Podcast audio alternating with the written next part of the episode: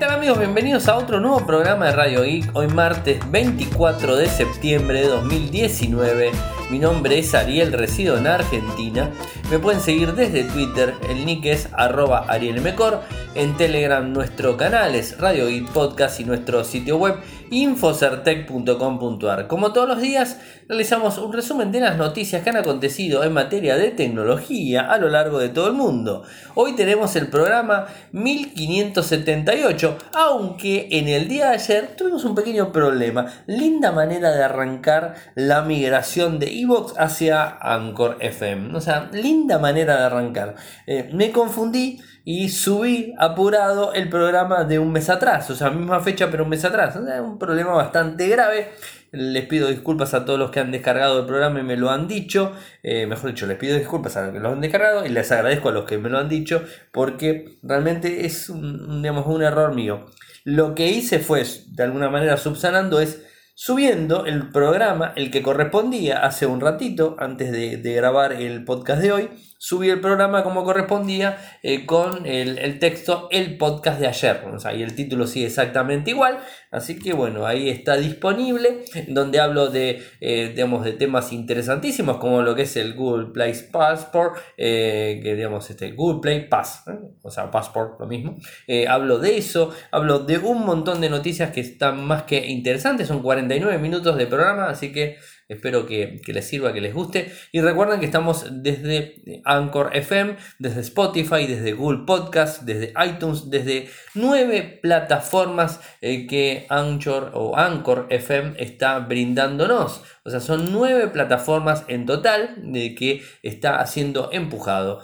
Tenemos Google Podcast, Spotify, Breaker, Overcast, Pocketcast, Podbean, Radio Public y Stitcher. Estas son todas, todos los enlaces eh, para que se puedan suscribir de cualquiera de ellos. Eh, obviamente desde Google Podcast lo van a encontrar como Radio Geek, desde Anchor lo mismo, de Spotify lo mismo, desde Breaker, de Overcast lo mismo. Y van a ver el logo de mm, podcast de Radio Geek, o sea, Radio Geek Podcast, van a ver el logo en gris de dos colores, bueno, ese es el logo que corresponde y es el que tienen que descargar el mismo. Eh, igualmente, digamos, este, si siguen descargando el RSS de, digamos, este, anterior de Evox, les va a aparecer el, digamos, el, el programa cortito de 10-15 minutos, 17 minutos en sí, en donde les explico eh, la migración hacia la nueva plataforma. Espero que les guste. Y bueno, arranquemos con el programa del día. Hoy como tema central y principal es todo lo que lanzó Xiaomi en, digamos, este, en China y no solamente un smartphone. Y con el smartphone la verdad que nos sorprendió realmente. Así que eh, no solamente un smartphone, eh, han lanzado de todo, muchas cosas. Después, al parecer llega el modo oscuro a Gmail de Android. El nuevo Oppo A11X. El OnePlus 7T va a salir con Android 10. Esto es el próximo. Eh, un apartado totalmente digamos, este, individual de el, nuevo Xiaomi, el, Xiaomi que, que, dio hoy el Mi Mix Alpha, que la verdad está terrible y que está haciendo un cambio eh, total en cuanto al diseño, me encantó mucho.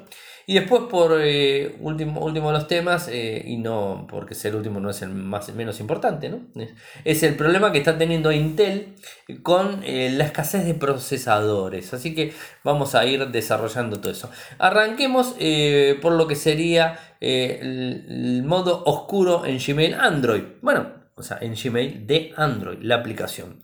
Los que tienen un Pixel hoy día, o los que están probando una beta de Android 10, al simplemente pasarse al modo oscuro, pueden optar porque la aplicación de Gmail sea en modo oscuro. O sea, no tengo que explicarle mucho. O sea, si tienes un Pixel, vas a poder acceder a Gmail en modo oscuro, mientras que los usuarios del, digamos, del mundo normal, que no tenemos un Pixel, vamos a seguir eh, con, eh, con el Gmail clásico blanquito. Pero esto no va a ser por mucho tiempo. De hecho, ya está disponible la actualización del Gmail para lo que sería el modo oscuro. Y en cualquier momento va a estar en todos los servidores del mundo eh, para poder descargarlo en la actualización. Ahora, ¿cómo nos damos cuenta? Si tenemos Pixel, ya sabemos que tenemos el modo oscuro. Y si no tenemos Pixel, ¿qué es lo que tenemos que hacer? Vamos a ir a la aplicación de Gmail, abrimos la misma, deslizamos el menú lateral, pulsamos en la opción ajustes que está justo en el final,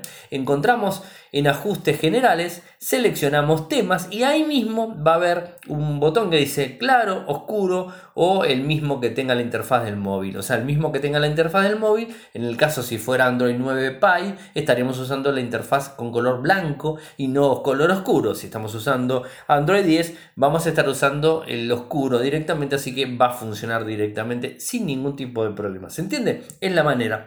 Eh, digamos, hay que aclarar algo, eh, que hay veces, digamos, la descarga y el empuje que hacen los eh, proveedores de software a nivel mundial eh, se demora. Se puede demorar hasta dos semanas. Así que a tener paciencia porque el modo oscuro en Gmail va a llegar en cualquier momento. la verdad, ¿debería haber llegado hace mucho más tiempo? Sí, debería haber llegado hace mucho más tiempo pero lamentablemente no llegó y digamos se está demorando bastante. Lo vamos a tener todos y si lo queremos optar por el mismo lo vamos a poder usar. A mí particularmente me encanta el modo oscuro. Antes era detractor completamente del modo oscuro. Hoy por hoy, lo tengo que decir, me encanta el modo oscuro. En la gran mayoría de aplicaciones lo utilizo. En las que lo puedo utilizar lo hago. Y la verdad que está bueno. Está bueno para la vista, está bueno para el consumo de batería, está bueno para que se vea mejor inclusive y a la noche la verdad que es, diferente, eh, digamos, el modo. Eh, así que bueno, eso es por un lado, está disponible también en iOS 13. Eh, en el día de hoy se ha lanzado la nueva versión de iOS 13, la versión 1, o sea, lo que sería la primera versión que sigue desde iOS 13, que tiene el modo oscuro y que además, este, bueno, en, en iOS eh, la versión de Gmail está con modo oscuro. Si no, alguno que me esté escuchando desde, desde iPhone que me lo confirme. Si es que estoy equivocado, me los dice. Bueno, ya con lo que me equivoqué ayer, ya hoy me puedo equivocar en cualquier cosa. De terror lo mío realmente. No, no me logro explicar todavía cómo me pude haber equivocado en archivo de audio para subir. Pero bueno, son cosas que a veces pasan. Lástima que no me di cuenta la mañana temprano, si no subsanaba de forma rápida el inconveniente. ¿Qué va a ser? A veces pasan. Pero en iOS 13 y en Android 10, según eh, Night to Fight Google, está disponible y no tendríamos ningún tipo de problemas. Si algo que me había olvidado, que les comenté anoche, aunque no me escucharon, se los comenté anoche, ahora lo van a escuchar, es que Roku se presentó en Argentina con HBO. Presentaron, digamos, la, eh, la, digamos, este, la fusión desde los equipos Roku, eh, los tres equipos Roku, en donde van a tener HBO Go disponible en Argentina. ¿Se acuerdan que la semana pasada les hablamos de HBO eh, Go con Roku en toda Latinoamérica? Les habíamos dicho Argentina y les dijimos que el día martes al mediodía iba a estar en el lanzamiento de Roku y HBO Go. Bueno, hoy estuve, hice la cobertura, publiqué algunas fotos. Mañana les publico el informe completo con video y todo, pero más allá de todo eso, tengo un audio eh, en una entrevista que realicé en el día de hoy, así que se lo voy a estar poniendo en el medio del programa, así lo pueden encontrar y bueno, eh, tener más información al respecto de todo esto, que la verdad es muy, muy interesante, ¿no? Y bueno, tenerlo. Alguien me preguntó en Instagram hoy la diferencia entre un Roku y un Chromecast. Para el que no conoce, Roku, igualmente lo va a explicar este, la directiva de, digamos, de, Roku eh, para Latinoamérica. Eh, para el que no conoce, el Roku es exactamente igual que un Chromecast, o sea, es un dispositivo parecido al Chromecast con algunas funcionalidades adicionales, como por ejemplo la versión Stick eh, Premium, que es la más grande. Esa tiene control remoto donde podemos manejar directamente la aplicación desde el control remoto, manejar la televisión, ese tipo de cosas que está, está muy bueno, así que eso es interesante. Pero más allá de, de todo eso, no deja de ser un sistema para streaming de servicios. Y lo que vale aclarar es que Roku no vende servicios, sino que Roku te vende el dispositivo con el sistema operativo para que nosotros con los servicios que vamos a contratar podamos acceder a los mismos. Bueno, o sea, obviamente en el audio lo van a escuchar mejor de, de las palabras de la directiva de Roku. Así que sigo con otro, otro temita. El nuevo Oppo, el A11X, otra marca china que viene haciendo mucho ruido a nivel mundial, eh, que tiene cuatro, sensores en la parte trasera, una gran batería, o sea, con 5000 mAh ¿eh? y altavoces estéreo o parlantes estéreo, como ustedes quieran mencionarlo, da exactamente lo mismo. Tiene cuatro lentes, lentes en la parte trasera y uno de los lentes es de 48 megapíxeles. Más allá de todo esto, la pantalla es de 6.5 pulgadas con una resolución HD+, y en la parte frontal, obviamente, el, digamos, lo que sería la cámara tiene una cámara tipo gota, en notch tipo gota. Eh, es un dispositivo eh, muy interesante, la cámara principal trasera es de 48, como les dije, con un foco de 1.8 y tiene una gran angular de 8 megapíxeles, un sensor de profundidad de 2 megapíxeles y otro sensor adicional de 2 megapíxeles eh, cuyas digamos, este, características no las tenemos muy en claro en general. Por la parte frontal nos encontramos con uno de 16 megapíxeles con una apertura de foco de 2.0. Eh, el microprocesador que trae el equipo es un Snapdragon 665, un equipo que está muy a la moda de los teléfonos de gama media, ¿no? Y que bueno, que rinde muchísimo este micro. Es un equipo, un micro muy bueno que rinde bien y más acompañado de 8 GB de RAM con 128 GB de almacenamiento interno. Viene con Android 9 Pie, viene con su propia interfaz eh, gráfica que es Oppo Colors 6. Eh, eh, digamos, interesante. Tiene conector USB-C, eso también disponible. Y digamos, lo más importante quizás es su valor. En China se anunció a 1.799 yuanes, algo así como 230, 230 dólares, 230 euros. O sea, un valor bastante aceptable para un equipo de este estilo, con buenas características técnicas, con buenos features y además a un precio totalmente razonable para la gama media. Interesante realmente. ¿Qué más tengo? El Oppo, eh, del Oppo saltamos al OnePlus, el 7T, que va a salir con Android 10. Supuestamente es lo que se dio a conocer. ¿Y quién nos lo dijo? Bueno, la gente de OnePlus. El, el, evento va a ser el 26 de septiembre. O sea que ustedes están escuchando esto el 24 25. El 26 es el evento y al parecer se viene eh, con Android 10 directamente. Eh, estaremos atentos a ver el equipo, qué es lo que nos presentan esta marca también china, que hace muchísimo ruido y que tiene una comunidad de usuarios muy alta a nivel mundial y que hacen de, digamos, del equipo eh, un estilo y tipo de culto. En donde, inclusive, para que tengan una idea, los, las personas que van al evento compran las entradas, ellos mismos desembolsan el dinero y van a ver el evento los usuarios. O sea, no es la gente solamente de prensa, sino que los usuarios van a ver el evento directamente al lugar donde se realiza. La verdad que eso es algo muy interesante. Se espera que tenga una pantalla similar a la que fue el del año pasado, en 90 Hz. Esto también estaría por ahí. Y según lo que se habla, el más económico podría rondar los 670 dólares. Un número bastante interesante para ser un gama, un gama alta, ¿eh?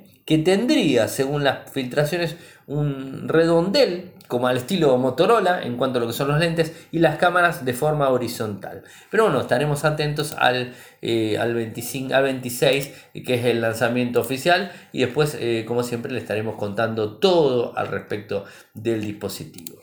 Eh, me quedo con lo de Intel, me quedo asombrado con lo Intel, mejor dicho, porque tiene problema de escasez con los procesadores. Intel, la verdad que no está teniendo mucha suerte si estamos viendo eh, en los últimos lanzamientos de micros. Y además a eso hay que sumarle mucho el tema de que AMD le está comiendo demasiado mercado de producto y que esto la verdad no está, no está siendo muy, muy óptimo para, para Intel, en donde además de todo esto lo que decide Intel es, si bien no llega con las unidades de micro para entregar a sus, eh, a sus socios en, lo que sería portátiles, equipos de escritorio, donde vienen ya directamente con el micro puesto, no llega a, digamos, a satisfacer la demanda, eh, además eleva el costo. Ahora, ¿el inconveniente es solo de Intel, digamos, de la escasez? No, AMD también le pasa lo mismo. O sea, AMD está teniendo problemas, al igual que Intel, para producir los microprocesadores en 14 nanómetros, que es cuando arrancó, hasta 7 nanómetros que tiene la gente de AMD con los Ryzen, ya están en los 7 nanómetros, pero Intel está teniendo problemas con los 10 nanómetros, que los mismos habían dicho que iban a sacar este micro eh, con portátiles ya incluidas para Navidad, para las fiestas de fin de año que donde más se venden dispositivos, ¿no? Y que justamente es el mejor momento para venderlos. Bueno, parece ser que no va a tener la cantidad necesaria eh, para satisfacer a los socios de, negocio que tiene la gente de Intel y le va a elevar el, costo y esto va a hacer que además se traslade ese monto a los dispositivos y a los usuarios en general, que vendría a ser la generación, la novena generación que va a venir en 10 nanómetros. Recordemos que la gente de AMD está trabajando en 7 nanómetros. Es como que AMD en el último tiempo, en los últimos años, le sacó mucha ventaja a Intel y, bueno, gracias a algunos descuidos eh, que ha tenido, ¿no? Eh, y bueno, parece que la historia viene de esa manera. Según eh, Digitimes, Intel vuelve a tener problemas con la escasez de 14 nanómetros y obligaría a posponer el lanzamiento de nuevos modelos para el año que viene. No solamente no van a llegar con los micros que tienen que entregar este año para que sus socios saquen por las portátiles y todos los equipos para la fiesta de fin de año, que si no además estarían demorando los lanzamientos del año próximo. O sea, esto la verdad que es, algo que no ha sucedido anteriormente, pero bueno, hoy por hoy tenemos ese inconveniente. Ahora, como les dije, AMD tiene el mismo problema y está teniendo demoras para entregar el Ryzen 9, el 3900X, eh, que tiene un stock, pero el stock es limitado, no es lo que necesita, pero bueno, o sea, de alguna manera mm, están tan, tan, tan trabajando la gente de, AMD. Y además, este, parece que se va a retrasar un poco el lanzamiento del el Reaper 3 del AMD Ryzen 9, que es el 3950X, que iba a ser lanzado en noviembre, quizás se lanza un poquitito más adelante, en diciembre o no sé, por ahí. Quizás se lanza y después mm, empiezan a, la producción masiva y empiezan a entregarse en enero del año, del año próximo, seguramente, creo, a ver, es, es una opinión personal, ¿no? Eh, la gente de AMD trabaja con, también con TSMC, que además tiene problemas también TSMC para entregar microprocesadores eh, y para eh, fabricar los microprocesadores que hace para muchas compañías de smartphone que está entregando. TSMC, por otro lado, tiene problemas para fabricar los microprocesadores para, en tecnología RM con 5 nanómetros que dicen, al parecer, que recién lo van a tener a mediados del 2020, o sea, el año próximo. Interesante ver cómo se maneja todo, toda esta historia, cómo, cómo, vemos la litografía en cuanto a lo que son los micros y a los nanómetros que tiene cada uno de ellos eh, por cada fabricante y cómo se van demorando en el tiempo y cómo se está acotando cada vez más eh, digamos, este, temas de costos, eh, temas de producción, temas de, digamos, de escasez, en definitiva, que es lo que termina pasando, y termina elevando precios, se termina, digamos, este, trasladándose a los clientes. Estaremos atentos a ver qué pasa, ¿no? Eh, ah, y además, ojo, AMD no solamente dijo que va a tener de 7 nanómetros para noviembre o lo que sería ya eh, el año próximo, de última, los, los micros de AMD en 7 nanómetros, y ya está hablando de 5 nanómetros para el 2021. O sea, fíjense fíjense cómo eh, van avanzando y cómo de a poco van este, sumando, sumando, sumando este, fuerza del lado de ellos. Vamos a ir al audio que tenemos este, grabado con la directiva de, eh, de Roku para Latinoamérica y volvemos eh, con lo que ha pasado con Xiaomi en China, que la verdad tenemos bastante de que hablar desde ese lado. Nos encontramos con Gretel Pereira de Roku aquí en Latinoamérica, en Argentina, haciendo una presentación. ¿Qué tal Gretel? ¿Cómo va eso? ¿Bien? Muy bien, gracias por estar aquí con nosotros hoy en nuestra presentación especial. ¿Qué estuvieron presentando? Bueno, hoy estamos por primera vez, tenemos tiempo sin venir a Argentina felices de estar aquí en Roku. Presentamos la línea de dispositivos nuevos de Roku, que básicamente con este dispositivo lo conectas a tu televisión y se convierte en una Smart TV. Entonces, Y eso básicamente tenemos tres productos nuevos. Uno es muy básico para el que está apenas empezando a hacer streaming, quieres ver Netflix, HBO Go en tu televisión. Uno con 4K, que es el Premiere. Y uno el Stick Plus, que es un poquito más avanzado eh, la tecnología. Para hoy estuvieron mostrando los tres, vamos a tener un video, ya lo tenemos capturado con las fotos y todo. Pero contanos las diferencias de cada uno de los modelos. Claro, en general, en la idea de nuestros dispositivos es que queremos que todos disfruten de contenido y entretenimiento en su casa de streaming.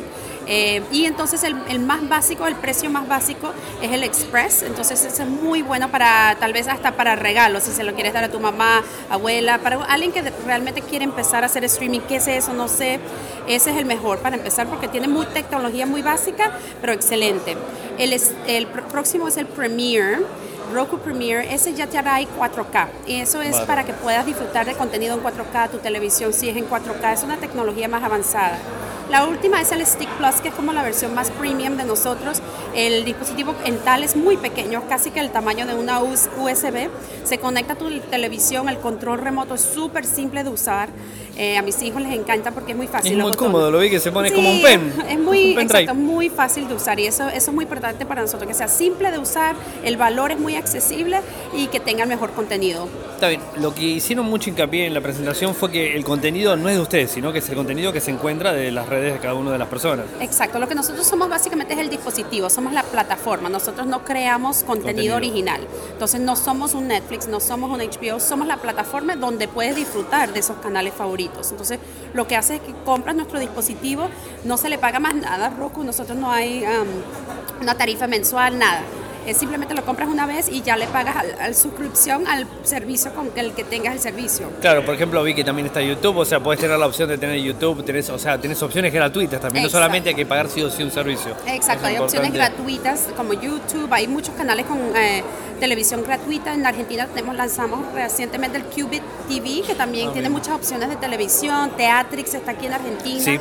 Y justo hoy lanzamos HBO Go, en toda América Latina, está disponible ya en Argentina, que ya ahora puedes disfrutar todos los programas favoritos de, HBO en Roku. Llegamos, cuando me llegó la invitación dije, bueno, porque la semana pasada hicieron la presentación en varias partes de, Latinoamérica y bueno, ya llegó a Argentina, así claro, que buenísimo. Estamos llegando a Argentina felices. O sea, hoy está disponible HBO Go con, este, con, el, con Roku directamente. Exactamente, hoy si buscas en tu control Roku ya debería estar en tu dispositivo el canal de HBO para que disfrutes y no, no te salgas de tu casa viendo toda la programación de HBO Go.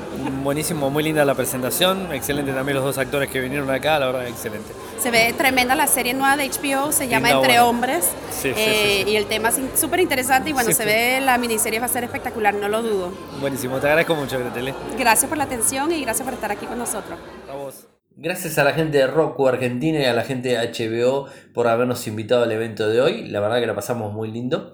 Eh, los equipos interesantes, pudimos jugar un poco, verlos. Eh, le hemos pedido a la gente de Roku para que nos brinde alguno para revisionar. Eh, esperemos tenerlos prontos. Eh, la idea es tener los tres modelos y poder encontrar diferencias y, poder este, hacer un informe para ustedes, como siempre. y la verdad, interesante que esté el servicio y que de a poco vayan haciendo más acciones con otros, eh, con otros prestadores, no solamente con HBO, sin HBO Go, sino con, con otros que, de a poco se van, se van sumando.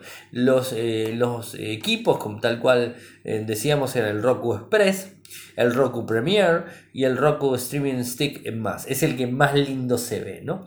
Y HBO Go está disponible en Roku Argentina Roku también anunció que los usuarios de HBO Go podrán disfrutar de contenido de HBO exclusivo en plataforma de Roku. Los usuarios de Roku ahora tendrán acceso directo a miles de títulos de HBO, incluyendo las 8 temporadas de las series más aclamadas de todos los tiempos, como Game of Thrones, así como otras series exitosas como Chernobyl o Big Little Lies. ¿eh? Así que interesante. Los valores, porque alguien me lo ha, me lo ha preguntado, subí una foto eh, en vivo en el momento y no se veía muy bien. Los valores en Argentina, mañana lo vamos a estar publicando, pero les cuento los valores. El Roku Express en Argentina en pesos es de 5.599. El Roku Premier es de 6.399 y el Roku Streaming Stick más 8.199 pesos argentinos. De ahí habrá que hacer la conversión a la moneda. Si hay alguien que me está escuchando en otra parte del mundo, hagan la conversión en la moneda local de cada uno de ustedes. Estos son pesos argentinos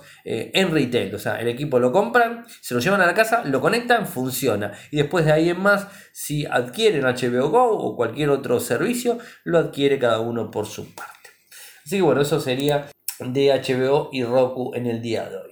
A ver, tenemos que resumir lo que ha lanzado la gente de Xiaomi en el día de hoy. No solo fue un lanzamiento de un teléfono, sino que fue un lanzamiento en conjunto y bastante grande.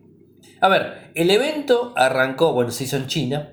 El evento arrancó con el, digamos, el anuncio del Xiaomi Mi, perdón, el Xiaomi Mi 9 Pro 5G, que es la versión Mi 9 Pro, pero con 5G. O sea, no hace falta que lo aclare mucho, ¿no? O sea, esto es, un poco el inicio. Pero, además de todo eso, este equipo va a tener, a diferencia del otro, el Snapdragon 855 más, con 12 GB de RAM, 512 de almacenamiento interno, el 5G obviamente, ¿no? Eh, y el valor en euros dólares más o menos sería 470. Eh, y llegaría en la máxima configuración a 550. O sea, es un equipo interesante, de gama alta y que le hace frente a la gran mayoría de dispositivos que vemos en, digamos, este, en otros fabricantes al casi al doble de valor. No hace falta que diga ni Samsung ni Apple, ¿no? Ya sabemos, ¿no? De quién estoy hablando. Es un equipo muy, muy alto en prestaciones. Después tenemos el Mi Mix Alpha, eh, que es el que se ha llevado y que ha acaparado toda la atención.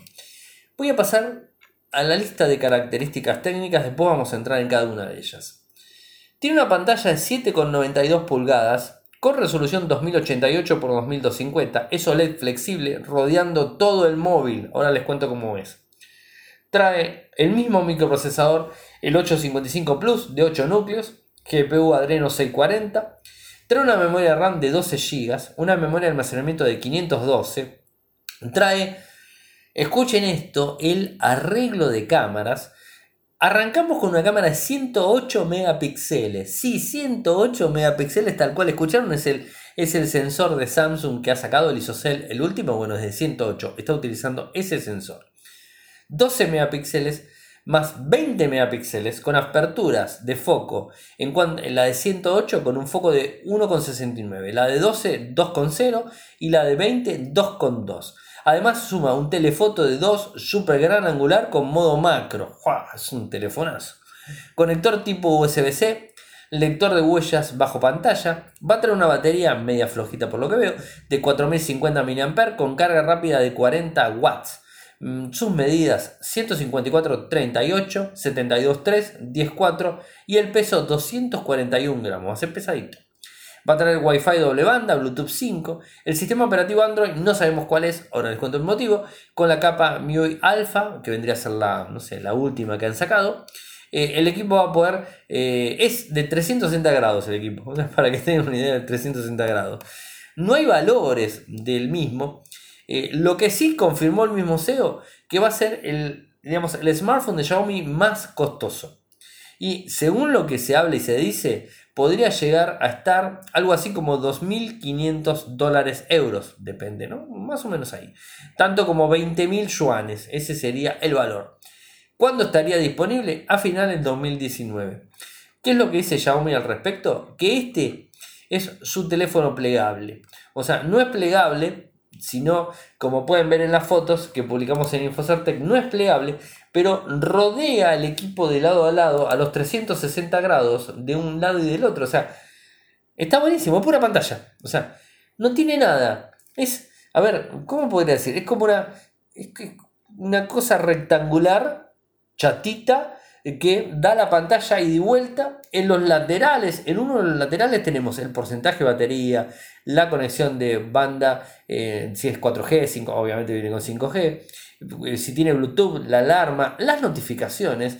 Eh, por el otro lado tiene una banda en la parte trasera, que vendría a ser la parte trasera, digamos, donde están las cámaras de una sola forma que si queremos sacar una selfie es la misma cámara, o sea, no es que tiene una cámara frontal una cámara trasera, es la misma cámara que damos vuelta al teléfono y tenemos todas las cámaras y sacamos una foto con cualquiera de las cámaras que está ahí, no sé, no tengo ni idea, hagan una gran angular de la cara, no sé, ni idea. Esa sería eh, la misma y si queremos sacar, damos la vuelta del equipo para el otro lado y bueno, ahí está sacando y filmando hacia adelante. Eh, y además eh, sería multitasking porque podríamos tener una pantalla en un lado una pantalla en el otro. No sé en, los, en lo que son los bordes, es completamente pantalla. no tengo ni idea el tema del uso, no tengo ni idea cómo lo va a implementar, cómo se va a implementar el dispositivo, tampoco eh, la dureza del mismo. Se mostraron, eh, de hecho se mostró un poco, y en Infocertec subimos un videito que lo pueden ver, o sea, ahí lo tengo publicado, un video de YouTube de una persona que estuvo en el evento, eh, de un minuto con 16, y muestra el dispositivo, están todo ahí los chinos mirándolo como se da vuelta, una imagen de fondo, ¿no? Eh, la verdad, eh, más que interesante, creo que es innovador, lo que no sé hasta qué punto, sigo viendo el video, no sé hasta qué punto es tan útil, como tampoco sé hasta qué punto puede llegar a ser tan resistente a los golpes y a todo eso, ¿no? Eh, pero no podemos dejar de mencionar que el equipo está bastante, bastante interesante y innovador, por cierto. Así que bueno, tienen el video ahí disponible. Eh, estaremos atentos cuando el equipo esté a la venta y obvio le estaremos comentando más adelante. Pero no solamente fue esto el, el lanzamiento, sino que también tenemos a MIUI 11, la nueva, la nueva interfaz gráfica eh, de software de la compañía. O sea, no todo fue hardware, sino también tuvo algo de software y esto justamente lo que ha confirmado novedades en relación a la lista de teléfonos terminales compatibles que se las vamos a estar publicando en el día de mañana en Infocertec. Y además de todo esto, han renovado de una manera más simple, minimalista. El tema oscuro por default ya lo tiene incorporado en, Miau, sigo Miau y se me ríen los muchachos de ingeniería inversa. MIUI 11, eh, bueno, ya tiene el tema oscuro directo.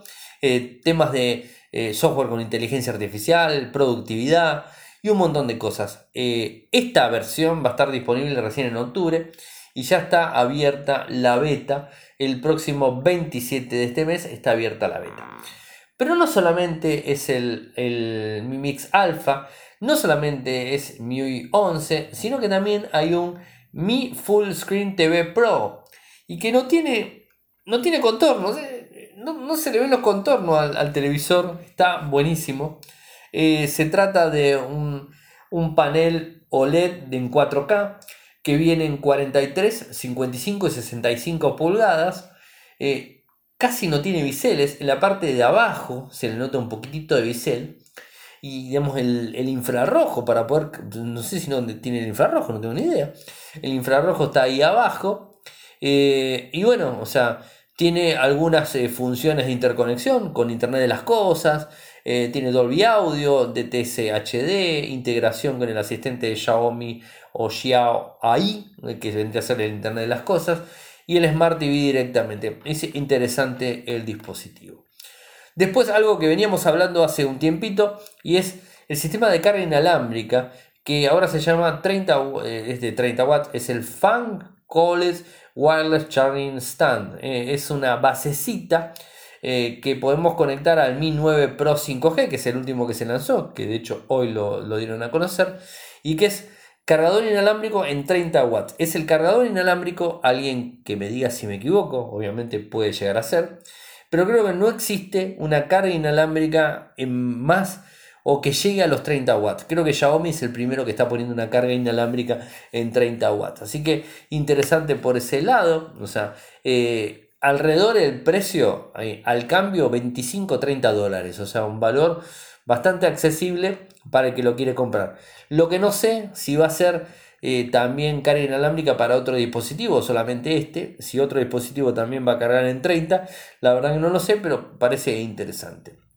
Y después, algo que también dieron que hablar son los eh, Xiaomi Air 2 TWS, unos auriculares inalámbricos tipo Bluetooth de 50 dólares o 50 euros por ahí más o menos al cambio Eh, tiene un diseño muy similar a los AirPods de Apple.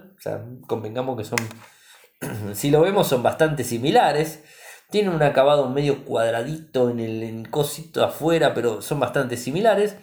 Eh, soporta codec LHDC.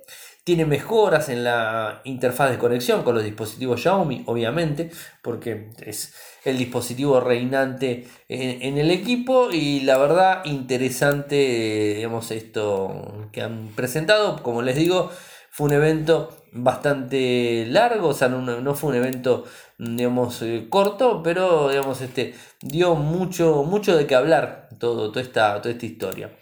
Y algo que no quería olvidarme, que si bien no lo anuncié, se los digo ahora, es que Microsoft ha liberado los parches de emergencia para Internet Explorer y Defender. ¿Se acuerdan que el jueves pasado con Ferdor estuvimos hablando de eh, Defender y de Internet Explorer, o bueno, Internet Explorer en definitiva. Bueno, al parecer la gente de Microsoft eh, ha liberado eh, digamos, este, los parches para poder solucionarlo, o sea que están disponibles siempre tengan en cuenta tratar de realizar las actualizaciones y más que nada las actualizaciones de seguridad, porque si no los dispositivos los tenemos este, flojitos y digamos este, después hay problemas y, le echamos la culpa a Microsoft, pero si Microsoft ha brindado los parches de seguridad porque nosotros no lo estamos cargando. Yo entiendo que a veces es bastante pesado y molesto el andar este, con estas cuestiones, pero bueno, es necesario poder hacerlo.